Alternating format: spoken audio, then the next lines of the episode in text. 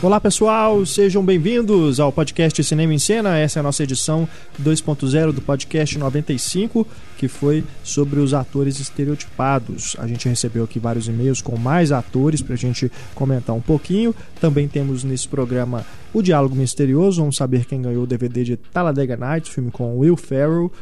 Temos também uma nova promoção, mais prêmios para vocês aqui no podcast Cinema em Cena. Temos também nesta edição a Patrulha Cinéfila, os títulos mal traduzidos, as notícias da semana. Vamos fazer aqui um especial Comic Con para comentar os principais anúncios da convenção de quadrinhos, cinema, ficção científica mais aguardada do ano. E vamos também ler mais e-mails aqui sobre os podcasts anteriores.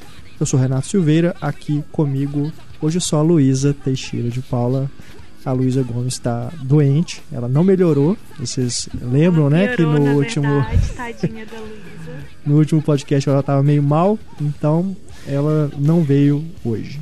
Mas temos aqui a Luísa Teixeira e a gente vai poder aqui fazer o nosso programa para vocês. Começando com o resultado do diálogo misterioso da edição passada. Vamos primeiro rodar o áudio para a gente falar de qual filme é o diálogo. Em seguida, damos o resultado, vamos saber quem ganhou o prêmio.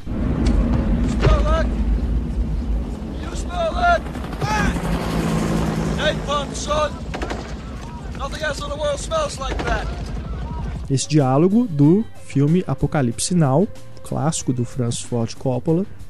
E esse diálogo também é aquele que precede a famosa frase né, do Napalm, na hora que eles estão lá é, se preparando para o ataque com o Robert Duval. Fizemos aqui o sorteio. Vamos ver quem faturou o DVD de Rick Bob a toda velocidade, no original Talladega Nights, mais convites para ir ao cinema. Aqui temos o número 9, que é o André Felipe F. Moreira. André Felipe F. Moreira. Então você, André, parabéns para você. Mande para a gente o seu endereço para a gente poder enviar para você o prêmio, tá bom? Lembrando que se você é de Belo Horizonte, você pode retirar o prêmio aqui na nossa redação. Obrigado a todos que participaram, fiquem atentos aí ao diálogo desta edição. Vamos sortear aqui entre todo mundo que acertar um DVD duplo. Na verdade, são dois DVDs, mas um faz o par com o outro que temos aqui A Máscara do Zorro e A Lenda do Zorro, os dois estrelados pelo Antônio Bandeiras, uh, um ator que trabalha, né, trabalhou constantemente aí com o Pedro Almodóvar, que é o tema do podcast desta semana do debate, mais um da série Grandes Diretores. Além dos DVDs, a gente também vai enviar para a pessoa que for sorteada alguns convites para ela ir ao cinema, né, na cidade dela, os filmes que estiverem em cartaz, a gente tendo aqui os convites, a gente manda para ela, tá bom? Participem, mandem a resposta para o e-mail cinema@cinemaencena.com.br e no próximo programa a gente faz o sorteio. Boa sorte para todos. Vamos aqui começar com os e-mails. Primeiro o Rafael Rocha, que faz uma errata aqui que eu tenho que me corrigir porque no podcast 94 2.0, né, o, o, anterior a este, eu disse na Patrulha Cinéfila que o Espaço Itaú de Cinema ficava na Rua Voluntários da Pátria, lá no Rio de Janeiro. Esse foi o cinema que o nosso ouvinte Rodrigo Rodrigues recomendou muito. E na verdade eu me confundi, porque o Espaço Itaú de Cinema fica na praia de Botafogo. É no mesmo bairro, mas ali onde eu, onde eu falei que é, na Voluntários da Pátria, lá fica o Estação Botafogo ou o Estação Rio, né? Então tá aí feita a correção. O Espaço Taú de Cinema fica ali na orla da praia de Botafogo. Aqui falando do podcast 95 dos atores estereotipados, o Rafael Rocha diz aqui, ó: Vocês deixaram de falar sobre o maior ator estereotipado de todos os tempos, Woody Allen. Sacanagem com o Allen, né? Que é aquele. É, é, um estereótipo que é o do cara neurótico, né? Que acaba sendo o estereótipo dele, dele mesmo. mesmo, né? É um personagem, né? Ele vive desse personagem. Até no filme mais recente, no Para Roma com Amor, é a mesma coisa, né? Ele interpreta praticamente ele mesmo ali. Mas tá certo, vai, entra aí. Pelo menos né? é o que a gente imagina que ele seja, é, né? É verdade, é, nas entrevistas, né, assim, pelo menos dá pra ver que ele. O jeito de falar, pelo menos, é, é igual, né? Mas eu acredito que essa parte da neurose deve ter muita coisa dele ali também. Mas entra mesmo, viu, Rafael, aí no, no hall aí dos atores que a gente comentou. Outros nomes aqui que o Rafael lembra, a Bette Davis, a Marilyn Monroe, a gente citou, pelo menos a Marilyn eu lembro que a gente citou, pelo menos rapidamente. O Rock Hudson, Doris Day, esses dos clássicos, né? E alguns mais recentes aqui, a Catherine Hale e o Rob Schneider. Esses nem são estereótipos, são ruins mesmo. Agora ele diz aqui, ele cita três aqui do cinema nacional recente: Lúcio Mauro Filho, Fábio Porchat e o Bruno Mazeu, que são das, que na das televisão comédias. acabam fazendo a mesma coisa É. também. E é, é até uma pena, porque são atores novos, né? O Fábio Porchat, então, estourou tem o quê? Nem um ano, né? Começou no Porta dos Fundos, Não, mas ele já tava, ele já fazia. na televisão. Como chama aquele programa? A Grande Família antes, não? É, é, eu, não sei, vi, eu, não, eu não gosto de Eu vi Porchat, recentemente que ele tá na Grande Família, mas eu não sei há quanto tempo. Mas de toda forma, ele é um. Ele é um aquele humor cara chato daquele mesmo. jeito, sempre. fala gritando, né? Você vê ele no Porta dos Fundos, que são vários personagens, mas é Ele, ele, ele. em todos. Valeu, Rafael. Agora aqui a Cláudia Gasparovic. Gostaria que vocês tivessem mencionado o caso do John Cusack, que eu acho bem interessante. Ele teve um personagem muito marcante na década de 80, que foi o Lloyd Dobler, em Say Anything, ou Digam o que quiserem, o filme do Cameron Crowe. E leva algumas características dele para outros filmes de gênero comédia romântica. Ainda assim, não considero ele como um ator que se prende em estereótipos, porque os personagens dele em outros filmes, como O Corvo, Identidade, O Contrato, são totalmente diferentes. E mesmo na questão dos romances, ele parece ser mais genérico em alguns filmes, como Must Love Dogs, que é aquele dos cachorros, né? Eu me esqueci do nome em português, é uma comédia romântica. É, Serendipity. Procura um amor que goste de cachorros, Isso, é isso? isso, exatamente. E criar personagens mais marcantes em outros, ah, notavelmente em alta fidelidade, também Gross Point Blank, que é o matador em conflito. Né? Eh, no geral, eu acho que ele tem alguns traços pessoais que deixa escapar, mas se consegue construir personagens diferentes uns dos outros.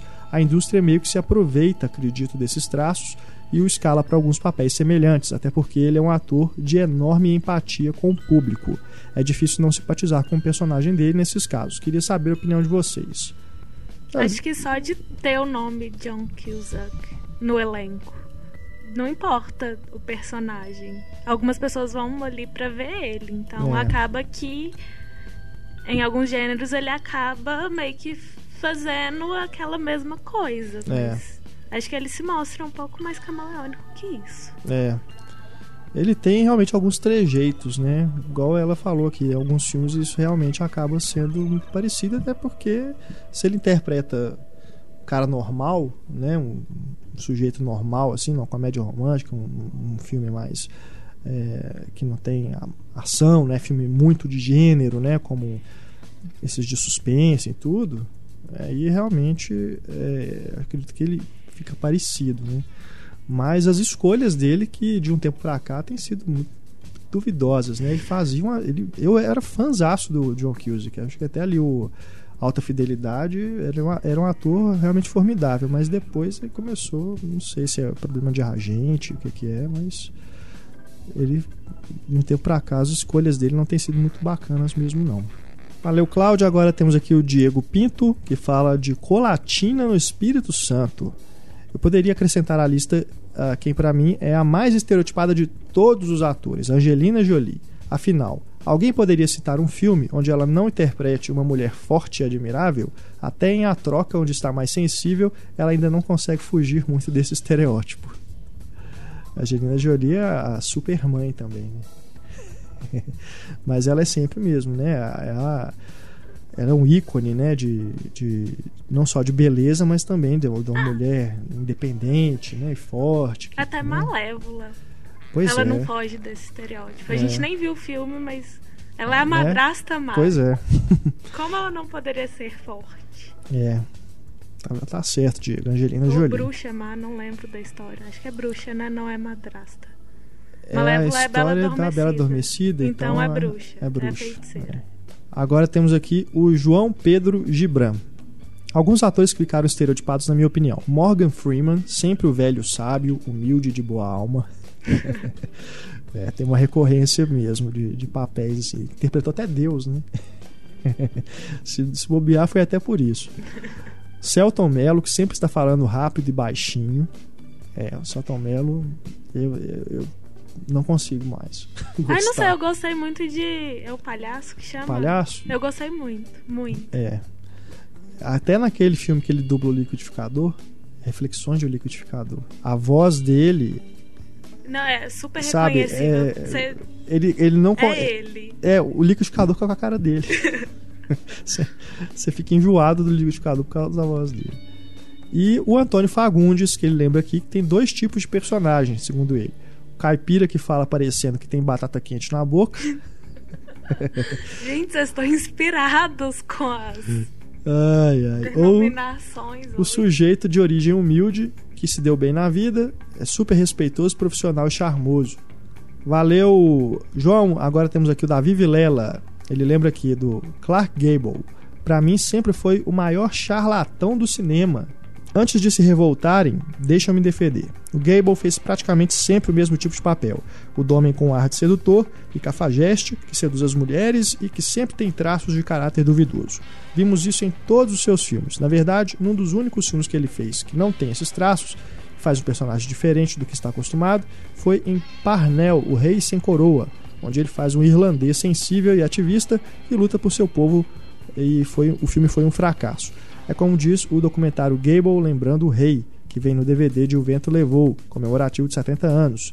O Gable, quando não é o Gable, é sinônimo de fracasso. Um não citado também é o Humphrey Bogart, que sempre fez os filmes os mesmos tipos durões nos seus filmes, mesmo quando não era filme no ar, como Sabrina, onde ele faz um tipo durão também. É, Sabrina. é, o Humphrey Bogart também tem aquela expressão, né?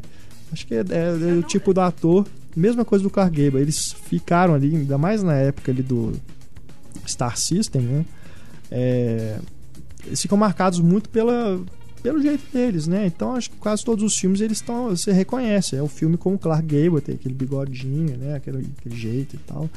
O Bogart, mesma coisa, cara, já tem um rosto meio, né?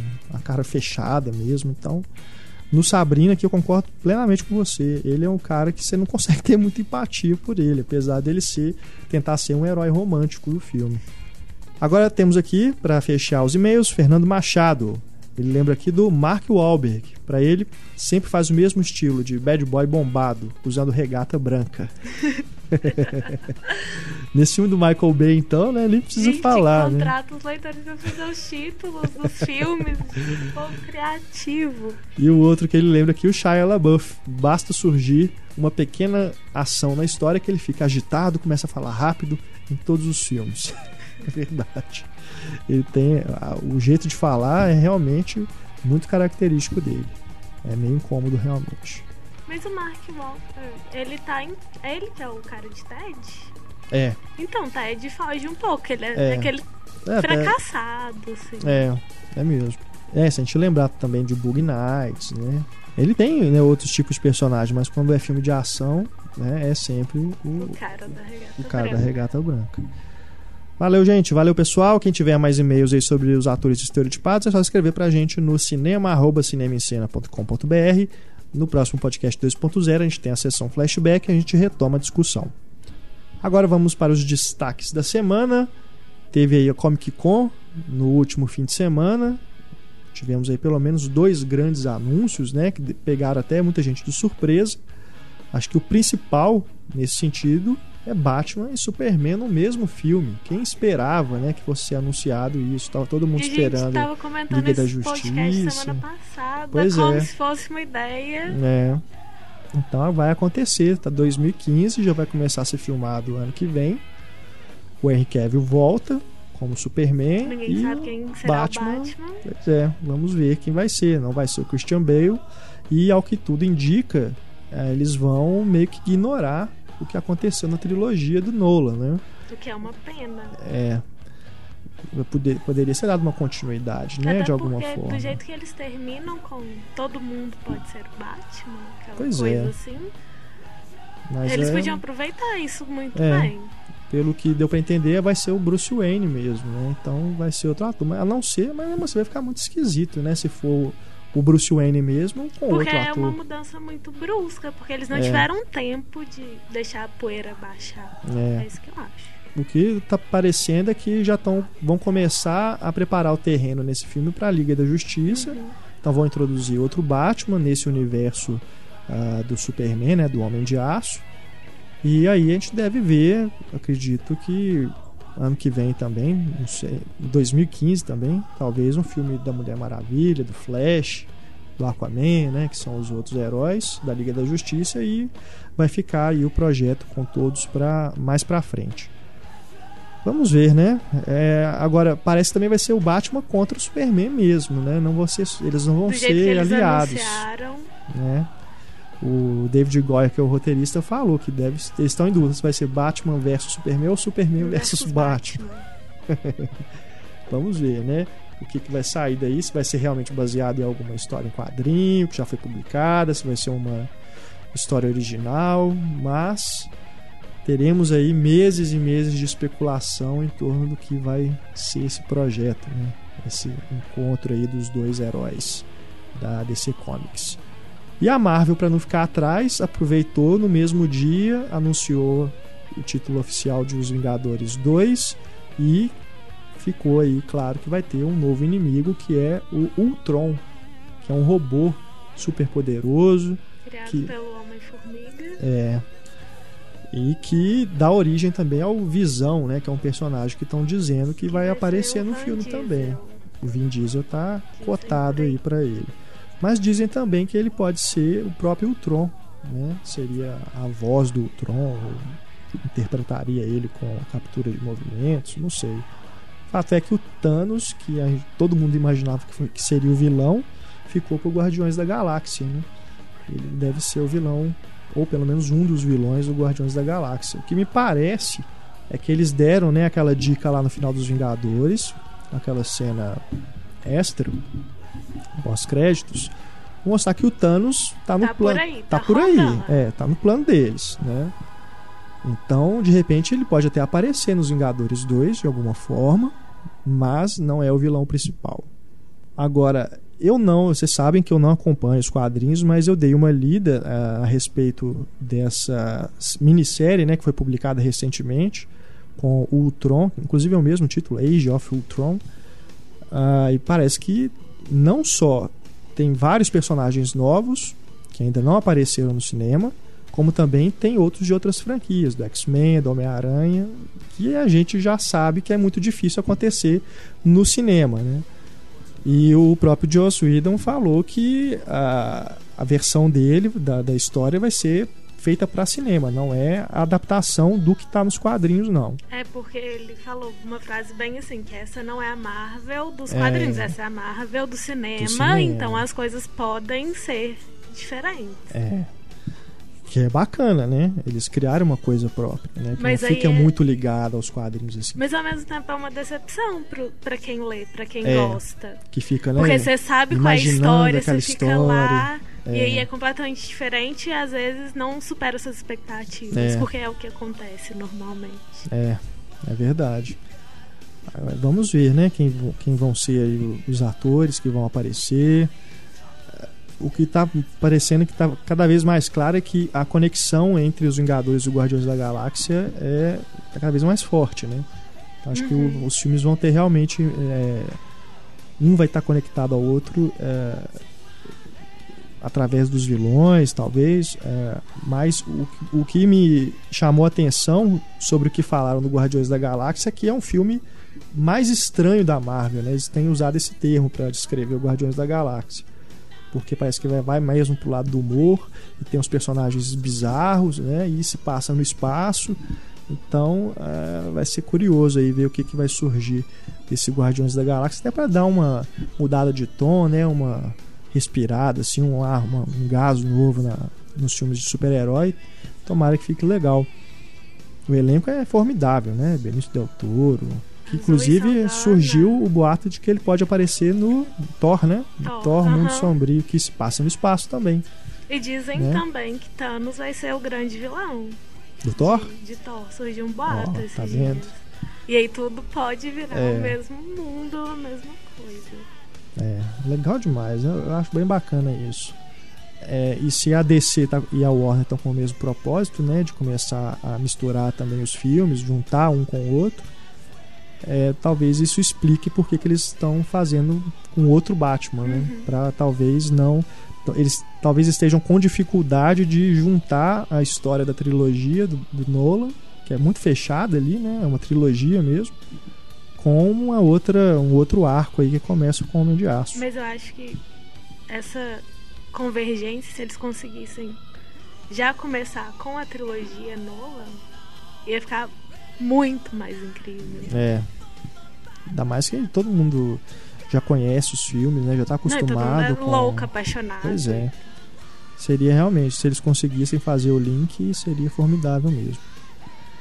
Voltando pra Marvel, a gente teve também o painel de Homem-Aranha, né? Do espetacular Homem-Aranha 2. Foi exibido um trailer, que ainda não está disponível pra gente ver, mas que já mostrou ali que é o Electro, que é o vilão mesmo apesar de ter os outros personagens, né, que são vilões.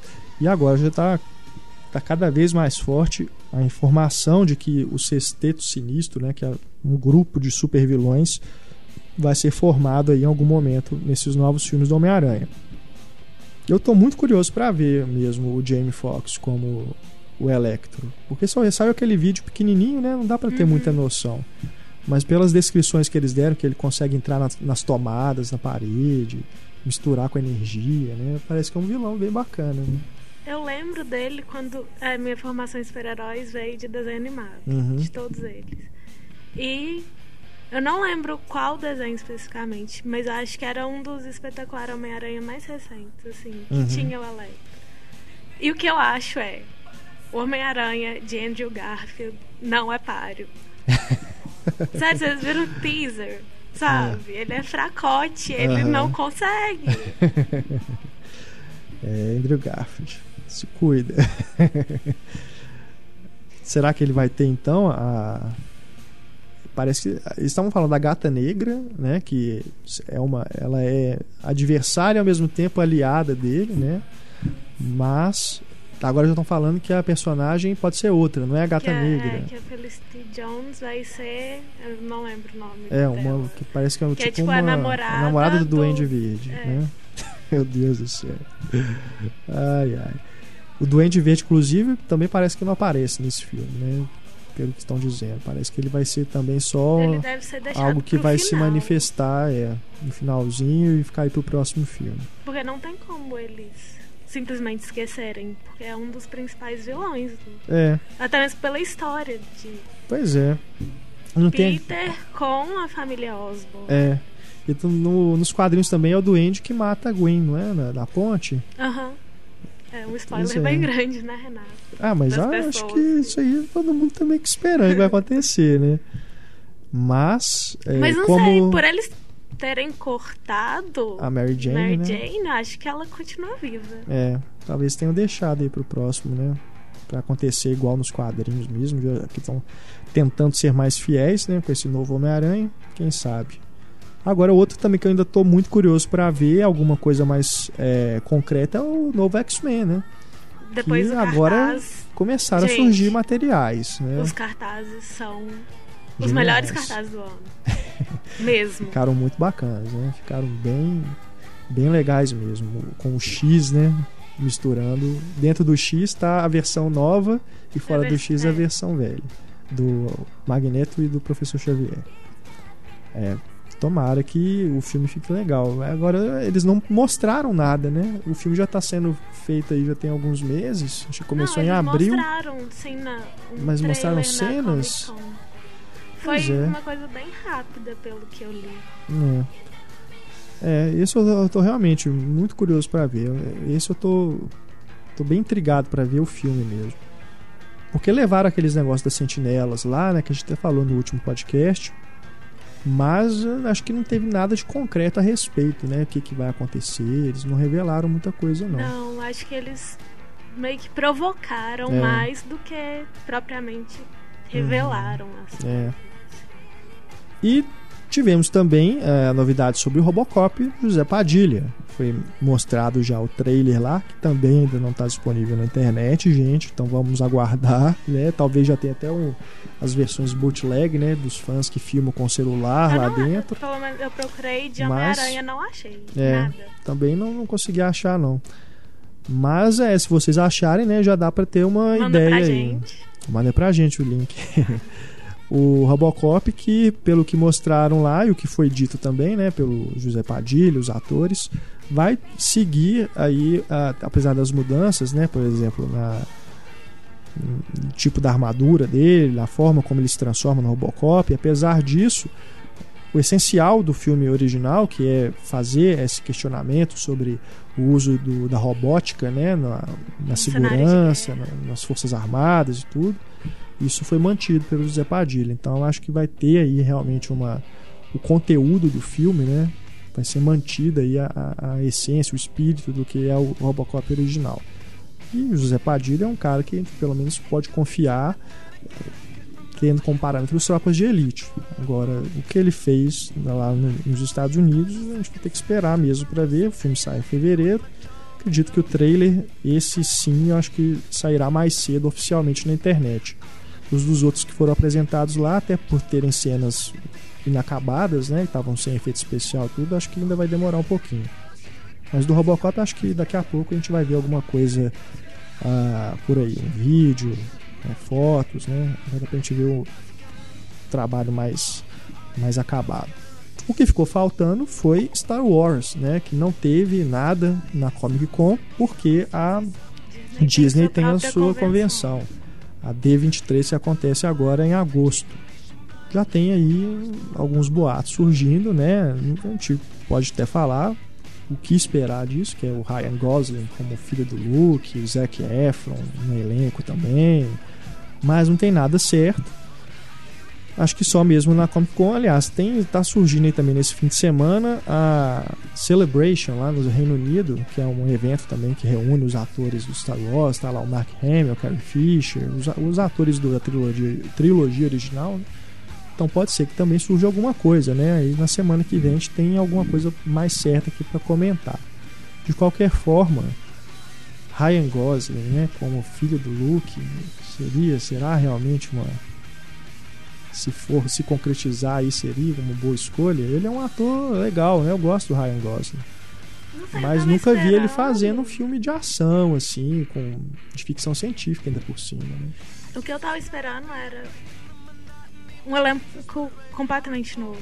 É. Sabe, gente que se formaria no cinema como personagem de Star Wars. Não gente que já está no cinema, Tipo, que seria só mais um personagem na carreira. É. Eu acho que.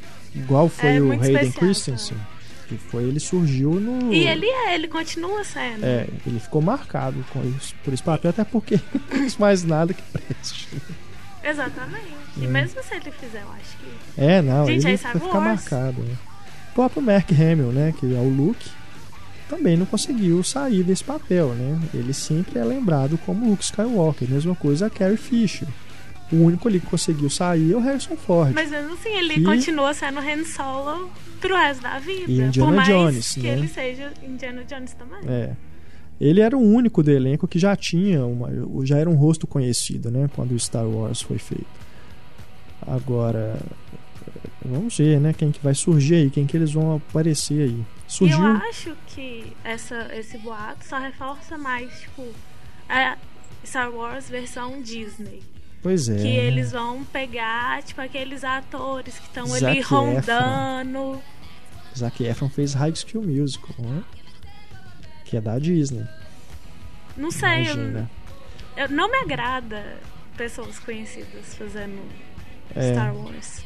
É, eu acho também acho. Eu, eu sou a favor também de pegarem desconhecidos e manter só mesmo os três ali, né? O Mark Hamill, o Harrison Ford e a Carrie Fisher, que são do original. Mas vamos ver. Assim que surgirem mais novidades aí do Star Wars, a gente volta aqui no podcast e comenta. Agora temos aqui os títulos mal traduzidos. Esse aqui é é do um filme que também teve na Comic Con, que é o Novo Planeta dos Macacos, Down Ai, of the tem- Planet of the ah, Apes. não. A gente lembra que o filme anterior, Rise of the Planet of the Apes, Virou o Planeta, Virou o dos, Planeta dos macacos, Macacos. A origem. a origem. Como o Heitor né, disse aqui no podcast certa vez, é, ele, esse título que eles arrumaram é, difere aí do resto da franquia, porque todos os outros eram. Tá, o primeiro é o Planeta dos Macacos, aí tem a Revolta do Planeta dos Macacos, De Volta ao Planeta dos Macacos. Eles sempre estavam mantendo a tradução literal. Aí mudaram o Planeta dos Macacos a origem, não a origem do Planeta dos Macacos, que seria o correto aí para seguir o manter aí a, o estilo do nome, né? Agora vão seguir, vão fazer de novo com o Planeta dos Macacos esse, esse novo filme. Down of the Planet of the Apes vai se chamar aqui Planeta dos Macacos 2. Botaram dois, porque número só tem, só tem dois planetas do macaco. Planeta, do Ma- Planeta dos Macacos 2 O Despertar. Por que não o Despertar do Planeta dos Macacos? Né? Se fosse seguir a tradição aí dos nomes, se tivessem feito isso com a origem do Planeta dos Macacos, né, poderia ficar melhor. Mas. Planeta dos Macacos 2 O Despertar. Enfim, né, Fox? Agora vai ter que seguir aí essa esse padrão, né, de botar número. É uma pena. A gente tem aqui também mensagens que a gente recebeu dos nossos ouvintes. O Renato Sabado é, lembrou aqui, ó. Roadhouse é um filme no qual o Patrick Swayze é um leão de chácara contratado para pôr ordem num bar de beira de estrada. O que que é um leão. É tipo um, um cara que é pra tomar conta, sabe? Tipo um segurança. Roadhouse recebeu no Brasil o título de Matador de Aluguel. Aí ele lembra aqui, tem um detalhe curioso.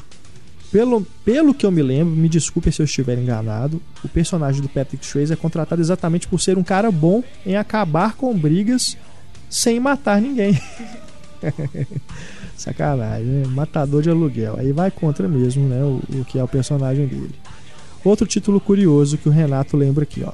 Vem dos nossos companheiros lusitanos.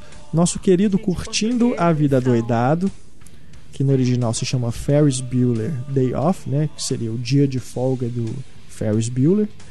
ah, recebeu em Portugal o título de O Rei dos Gazeteiros. o que me leva a uma questão, diz aqui o Renato. Até que ponto Curtindo a Vida Doidado não estaria sendo crucificado nos títulos mal traduzidos se não tivesse o fator emocional envolvido e se não fosse um dos melhores filmes adolescentes da década de 80? Se você pensar sem levar em conta a emoção, é um título bem sessão da tarde genérico, não é não? Verdade, né? Curtindo a Vida Doidado não tem nada a ver. Mas ficou realmente marcado, né? E é um título, não sei, E é é melhor que o Rei dos Gazeteiros. melhor que o Rei dos Gazeteiros, é com certeza. Ah, mas é, isso aí é, é realmente difícil dizer, Renato. Né? Tá, tá marcado, né? Não tem como. É igual a gente pegar os títulos clássicos, por exemplo, o Assim Caminha a Humanidade, que não tem nada a ver com o original, que é Giant. Não tem nada a ver. Mas ficou marcado, é muito clássico, né? Então acho que tem alguns títulos que, apesar de realmente serem mal traduzidos, não tem como a gente. Se fosse hoje em dia, acho que realmente a gente estaria aqui comentando, mas como já estão aí marcados, né, gravados na nossa memória, é difícil a gente avaliar se outro nome ficaria melhor, né? Agora temos aqui o Douglas Soares que fala lá de Curitiba.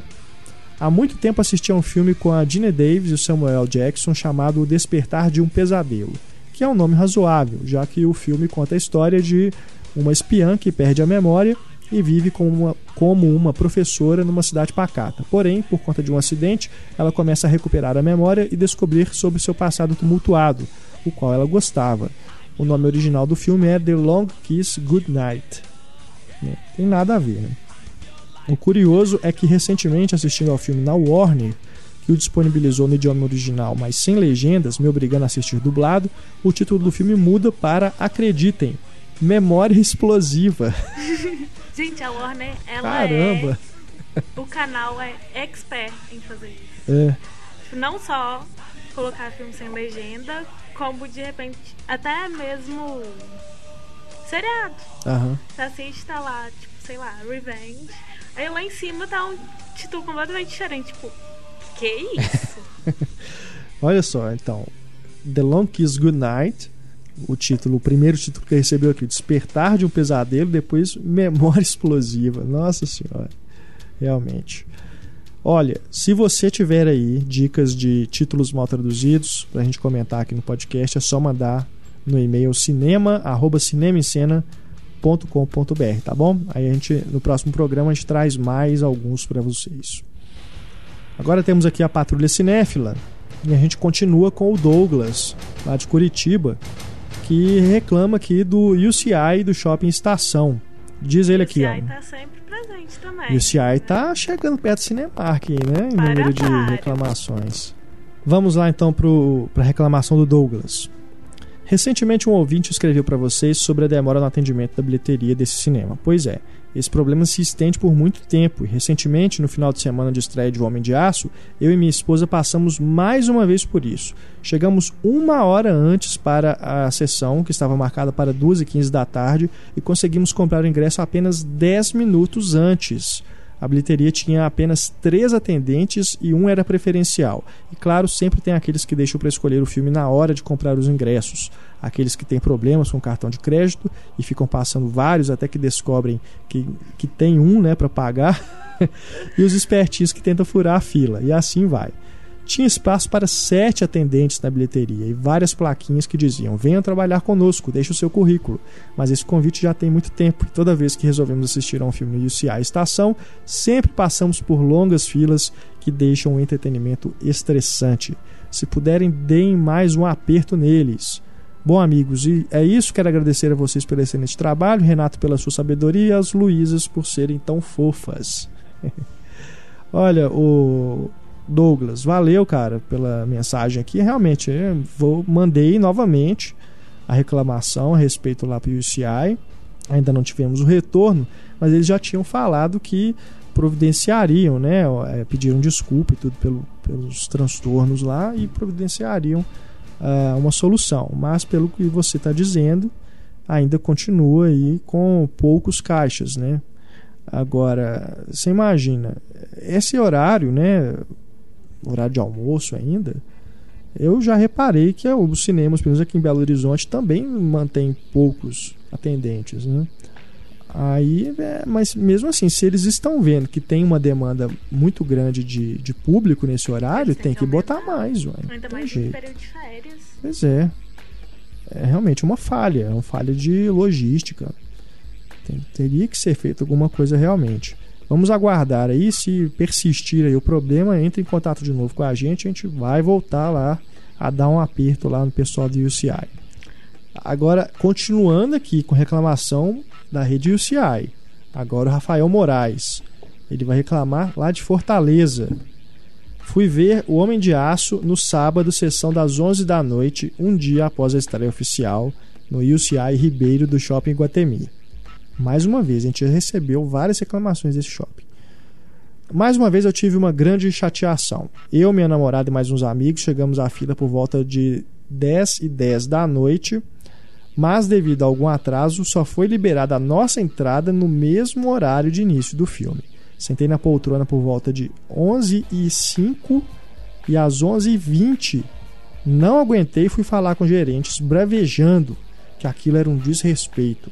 Expliquei que o filme já estava atrasado 20 minutos contados no relógio e pedi para que começasse logo a projeção, indagando se estava havendo algum problema, já cogitando a possibilidade de ser ressarcido com uma cortesia.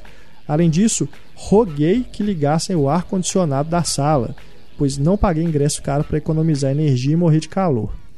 Quando voltei ao meu assento, me senti um herói, já que, coincidência ou não, foi bem na hora que a projeção deu início e a turma que estava me acompanhando tratou de me agradecer, afirmando que sempre é bom andar com advogado.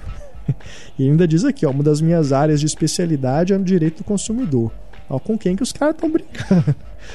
Mas, ele continua aqui, o calvário não acabou por aí. Rolaram ainda uns três comerciais uns quatro trailers, sem exagero, levando assim mais 10 minutos. Isto posto, o filme em si só veio começar por volta de 11h35 da noite. Mais de meia hora de atraso, hein? você imagina, num caso Sim. desse, corta os trailers, pelo amor de Deus, né? Corta Ainda o comercial. provavelmente é. era a última sessão. Pois é. Brincadeira. E ele continua. Quem disse que ajeitaram a temperatura, ao final da longa película já estava com a blusa toda pregada de suor.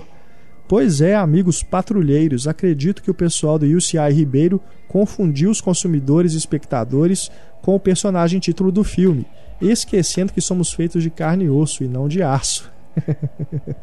Observação: saí tão exausto da sauna, ou melhor, da sala, que nem reclamei mais com o gerente. Cheguei em casa mais de duas da matina, morto de cansado. Estou analisando se ingresso com uma reclamação do Procon. E se a propaganda é a alma do negócio, até lá sigo boicotando e não indicando o cinema do Iguatemi. Pois é, entra Gente. sim, cara. É, puxa vida. Quer dizer, eu não sei se cabe entrar porque Mas você ele acabou é vendo o- o filme todo, né? Mas ele é o advogado, ele É. entende. Você entende do negócio, eu acho que você tem que avaliar aí se, Se é uma ação que você pode sair vitorioso, né? É, vai firme, cara, porque realmente é um absurdo. Imagina. Gente, em Fortaleza, você não Pois ligar, é. eles ligam em BH. A sala fica Em congelante. Fortaleza ainda, nossa senhora. Apesar de a gente estar no inverno, né? Mas tem. Acho que. Aqui em BH já fez calor uns dias aí pra Tá, eu- trás. Imagina. Gente, Ô, ô. coitado do povo. Rafael, não deixa barato, não, cara. Você é advogado, cara. Não deixa barato, não. Agora. Você vai ser realmente o herói de todo mundo É. que reclama da sala. E conta pra gente aqui depois. Agora a gente tem aqui o Leandro Luz. Ele fala lá do Rio de Janeiro e tem aqui uma, uma história interessante. É um filme que ele está fazendo sobre cinemas antigos, cinemas de rua. Manda Olha pra só. mim, meu, eu posso mandar meu e-mail. É porque eu gosto desse tema. Ele tem, deixou o e-mail aqui dele. Aí a Tá, gente, eu mando um e-mail você ele. pode entrar em contato com ele e os leitores também. Olha só que bacana o, a mensagem dele. Vocês discutiram no podcast 89 2.0, entre outras coisas, certo saudosismo em relação aos antigos cinemas de rua no Brasil. Antes de mais nada, gostaria de me apresentar como residente da cidade do Rio de Janeiro e aluno do curso de bacharelado em produção cultural. Realizo uma pesquisa de mapeamento dos cinemas de rua da Baixada Fluminense e neste momento estamos na segunda etapa, realizando um documentário sobre a memória das pessoas que frequentaram esse tipo de aparato exibidor e sobre aqueles também que nunca experienciaram essa relação com o cinema, mas possuem o que eu chamo de nostalgia daquilo que nunca viveu. Legal.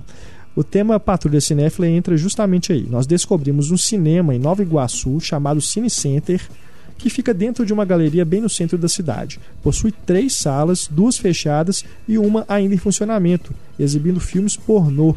Negociamos com os proprietários do cinema e conseguimos transformar a sala 2 em locação para o nosso filme. A sala ainda mantém uma estrutura de cinema com 400 lugares, cadeiras antigas de madeira. Olha só que achado, hein? Já começamos a rodar o filme e um dos nossos entrevistados foi o Carlo Mossi, que deu um depoimento muito bacana sobre a experiência dele com cinema, seja como ator, diretor, produtor ou mero espectador. Estou feliz, é claro, por poder gravar dentro de um poeira embutido do- de tanta história, mas ao mesmo tempo triste por saber que os cinemas como o Cine Center estão fadados à ruína e ao esquecimento. Se vocês puderem, divulguem que este documentário está sendo feito no Rio de Janeiro e que se alguma pessoa estiver interessada em dar algum depoimento sobre a sua relação com o cinema, em geral mesmo, nem precisa ser cinema de rua, entre em contato comigo pelo e-mail, anotem aí, leandroluz23@gmail.com, repetindo, leandroluz23@gmail.com para você que quiser colaborar com o rapaz aqui que né, parece ser bem, É, um bem legal. incrível. Um projeto, é, o tema é super bacana e ele ter conseguido, só dele ter conseguido essa locação, puxa vida. Pois é, é, é, no meu segundo período na faculdade, meu tema de projeto foi exatamente esse. A relação da, das pessoas com as salas de cinema. E aí, nesse. Logo que eu acabei, o Pedro Belotto lançou o documentário dele, que é. que fala sobre o cinema de BH, que tem mais ou Uhum. menos essa mesma temática Sim. lá quando eu tava na Cineop, eu não lembro o nome do cara, desculpa. Mas ele é de Niterói e ele lançou um livro falando, ele meio que traçava a trajetória das salas na cidade, desde, o, desde os primeiros cinemas de rua até agora. Uhum. Não, Meu é... Deus, é incrível. Não, com certeza. Se não tem como recuperar esses cinemas para a gente frequentar, né? Acho que é mais do que válido esse, essas iniciativas, né? Seja de documentário, seja de livro, para pelo menos resgatar a memória desses espaços, né? As pessoas saberem como que era. Realmente, quem teve a oportunidade de frequentar uma sala dessa sabe como que era uma experiência realmente incrível. Nem se compara aí no cinema de shopping. Né? Até porque a maioria dos espaços, por mais que eles tenham virado, que normalmente eles viraram igreja estacionamento ou continuam exibindo filme pornô, como é, É. o caso desse daí. Eles mantêm as características originais. Sim. Você vai no pátio, é, é um estacionamento, mas dá pra você ver, tipo, Uhum. a delimitação da tela. Uhum. Você vai no. Eu A já falei fachada, isso né? antes. Que tem as bilheterias, dá pra você ver direitinho onde. é. Mas você vai no Ponto Frida, Curitiba, É. gente, tem o projetor. Verdade. Pessoal, quem tiver aí mais mensagens para Patrulha Cinéfila, seja reclamação, seja denúncia, seja caso bizarro, seja aí projetos projeto legal. bacanas, né, como esse do Leandro, é só escrever pra gente no cinema@cinemaencena.com.br. I once told you about a sailor who described drowning to me. Said it was like going home. I was lying. He said it was agony. E a gente vai chegando aqui ao final do programa com o flashback. Algumas mensagens sobre alguns podcasts anteriores. Temos aqui primeiro o Igor Aires. Gostaria a- apenas de citar algo que senti falta no debate sobre os filmes do Superman. A série de curtas animados criada pelos estúdios Fleischer, feitos a partir de 1942, bem próximos, portanto, da origem do personagem. Tem uma animação soberba e que mantém a sua beleza até hoje. Feitos para exibição em cinemas, utilizaram rotoscopia e Technicolor, eh, que era um luxo na época, com uma pegada de ficção científica em momentos marcantes, como a primeira vez que o Superman voa e que se troca numa cabine telefônica. O melhor de tudo, os desenhos estão em domínio público e disponíveis na internet. O link para vocês consultarem aí, né, assistirem os, os, os curtas e tudo já está aí na página do podcast para vocês verem. Valeu, Igor, realmente trabalho né, sensacional que, era feito ali e vale, vale demais a pena. Quem gosta do Superman, quem gosta de animação geral, vale a pena mesmo conferir, conhecer aí. Ainda sobre Superman, escreve aqui pra gente o Bruno Paes Leme Ferreira. Deve-se acrescentar à lista de personalidades que lutaram contra o Superman o Muhammad Ali. Imagina o boxeador, ele mesmo. O encontro aconteceu em 1978 e se deu ah, numa edição especial, isto é, sem constar no cânone do herói. Na capa da inusitada luta encontram-se diversas personalidades, incluídos Beatles, Yoko Ono, Christopher Reeve, Frank Sinatra, Jimmy Carter, Jackson 5, Woody Allen, Andy Warhol, Batman e até o Pelé. Gente, quem. Caramba, eu vou até Essa- procurar. Se, se eu achar essa imagem, eu vou colocar aí nos extras também. Não, e agora eu fiquei curioso. deve valer ouro É. hoje, né? Deve ser relíquia, né? Dessas que valem De colecionador. um leilão, né? Valendo milhares de dólares e tudo. Um abraço a todos vocês, especialmente para as Luísas. A Não Faz Sentido Isso Gomes e a Tá Tudo Errado Teixeira de Paula. tá vendo? Eles já estão pegando as frases. as frases marcantes de cada um. No mais, desejo a todos muito sucesso e longa vida ao podcast. Valeu, Bruno.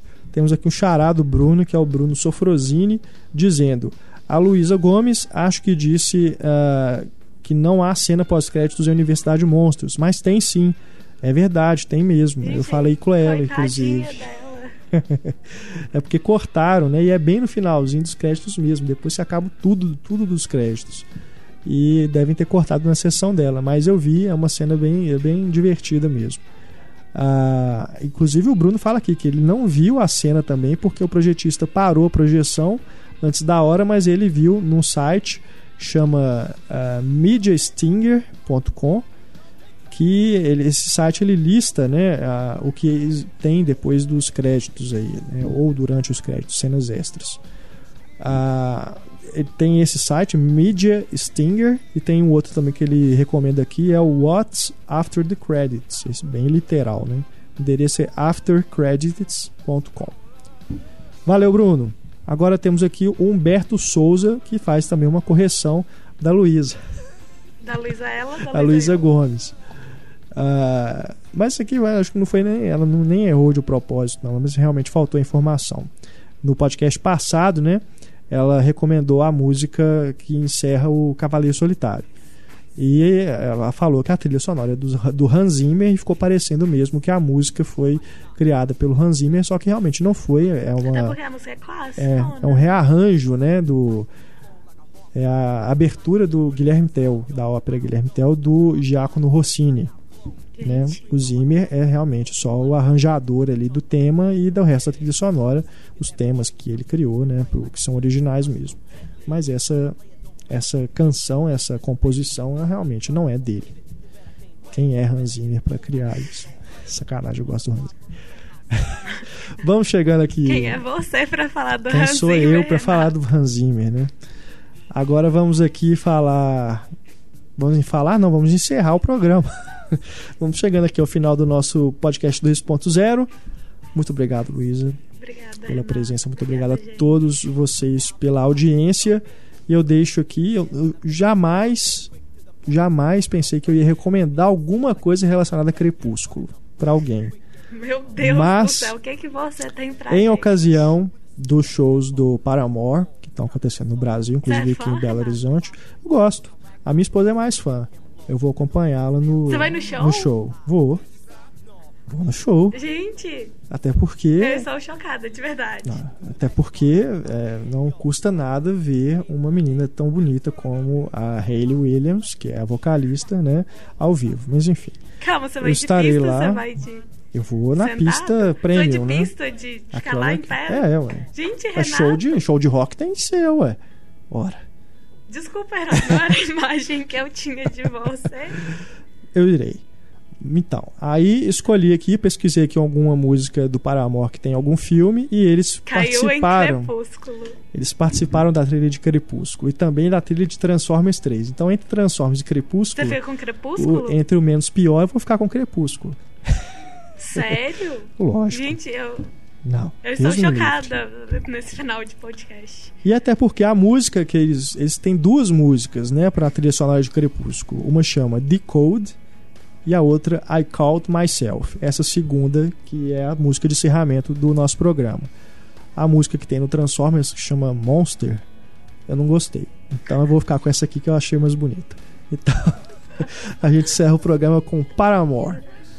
Grande abraço, pessoal. Nosso e-mail, mais uma vez, para você entrar em contato com a gente, é o cinema.cinemascena.com.br. Não deixe de escutar o debate dessa semana, que é sobre os filmes do Pedro Almodóvar. Recebemos aqui no podcast a Ana Lúcia Andrade e também o Marcelo Miranda, para a gente falar sobre os filmes eh, do Almodóvar. Escutem o podcast, mandem mensagens para a gente e na semana que vem temos mais programa mais e-mail, mais é, patrulha cinéfila, mais tudo aqui do 2.0, mais debate também, enfim. A gente volta e traremos mais bate-papo sobre cinema para vocês, tá bom? Um grande abraço, até a próxima. Tchau.